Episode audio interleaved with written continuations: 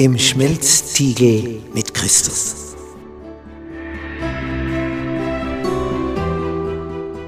Bist du schon einmal in einem Stahlwerk gewesen, wo Stein so erhitzt wird, dass er zu schmelzen beginnt? Dass er rennt wie Butter in der Pfanne? Ja, wozu das Ganze? Was ist der Sinn davon? Dieser Stein wird geschmolzen, damit das Edle sich an einer Stelle sammelt und das Unedle.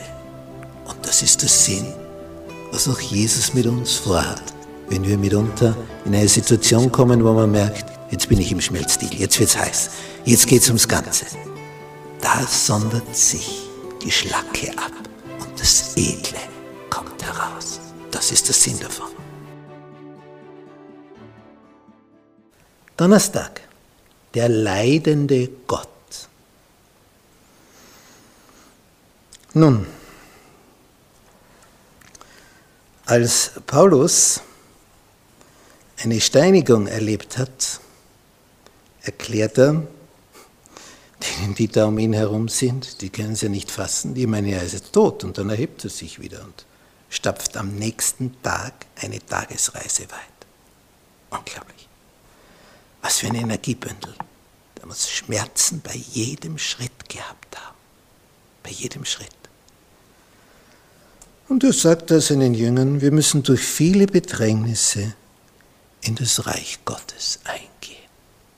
Ist so. Ist einfach so. So erklärt er das. Ist, ist etwas, was wir brauchen, um gerettet zu werden, weil das tiefgehende Erfahrungen sind. So wie du deinem Kind nicht alle Steine aus dem Weg räumen kannst, das wäre sogar verkehrt, weil dann lernt es nie über einen Stein drüber zu springen, bildlich gesprochen. Wenn du meinst, du kannst alles ebnen, dann bleibt das ein schwaches Objekt. Nicht, wenn dein kleines Wesen gerade gehen lernt, und du meinst, du musst ihm aufhelfen und beim Niedersitzen helfen, wie bei einem alten Menschen. Ja, wie sollen die Muskeln wachsen? Es muss das ja selber lernen. Es, es muss ja selber trainieren. Es muss es ja selber können, oder? Oder willst du dein Leben lang dein Kind in die Höhe heben und beim Niedersitzen helfen? Es geht ja nicht. Es muss es selber lernen. Und so lernen wir durch Leid, enorm viel. Wenn wir ohne Leid gerettet werden könnten, würde es uns nie widerfahren. Es ist immer der Teufel, der uns das Leid zufügen will, dass wir in den Schmelztiegel kommen. Aber so manches lässt Christus geschehen, damit wir dadurch, so seltsam das klingt, vorankommen,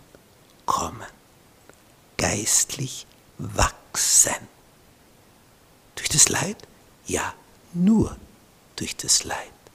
Es muss etwas tief einschneiden, dann begreifen wir es. Nicht, wenn du dich einmal verbrannt hast, dann weißt du, das wirkt viel mehr, als wenn nur jemand sagt, greif nicht hin, es ist heiß. Jetzt habe ich es erlebt, was es ist, wenn es heiß ist. Und dann greife ich nicht hin, weil ich das nicht noch einmal haben will. Und darum ist es Leid, dass du gewisse Dinge nie mehr machst. Aber manche machen es trotzdem, trotz des Schmerzes. Die wissen, jetzt kommt dann der Schmerz und trotzdem machen sie es. Das ist also dann Unverstand, Unvernunft. Müsste nicht sein, du hast ja eh schon erfahren. Aber allein durch Belehrung kommt man nicht wirklich vom Fleck. Und Christus, ja, der hat selber die Dinge erlitten für uns. Darum versteht er uns. Im zweiten Timotheusbrief, Kapitel 3, Vers 12, schreibt Paulus, und da ist er schon kurz vor seinem Tod in Rom, wo er wegen seines Glaubens hingerichtet wird, alle, die gottesfürchtig leben wollen, in Christus Jesus, werden was erleiden? Verfolgung. Ja, dann mache ich das nicht, oder? Ja, nein, dann geht es noch viel, viel schlimmer. Aber die Verfolgung hat nur den Sinn, dass du dadurch stärker wirst. Aber das ist natürlich in dem Augenblick kein Trost, wo du gerade das Negative erlebst. Du merkst den Vorteil davon erst eine Weile später. Und darum tun wir uns mitunter sehr, sehr schwer, etwas anzunehmen. Ja, der Böse möchte dich quälen, vernichten. Und Gott lässt mitunter schamgebremst so manches zu, siehe Hiob, um am Ende den doppelten Segen über dich zu ergießen. Aber wenn du noch nicht am Ende bist, sondern noch gerade mittendrin, dann merkst du nur, wie die Ohrfeigen rechts und links auf dich herniederprasseln.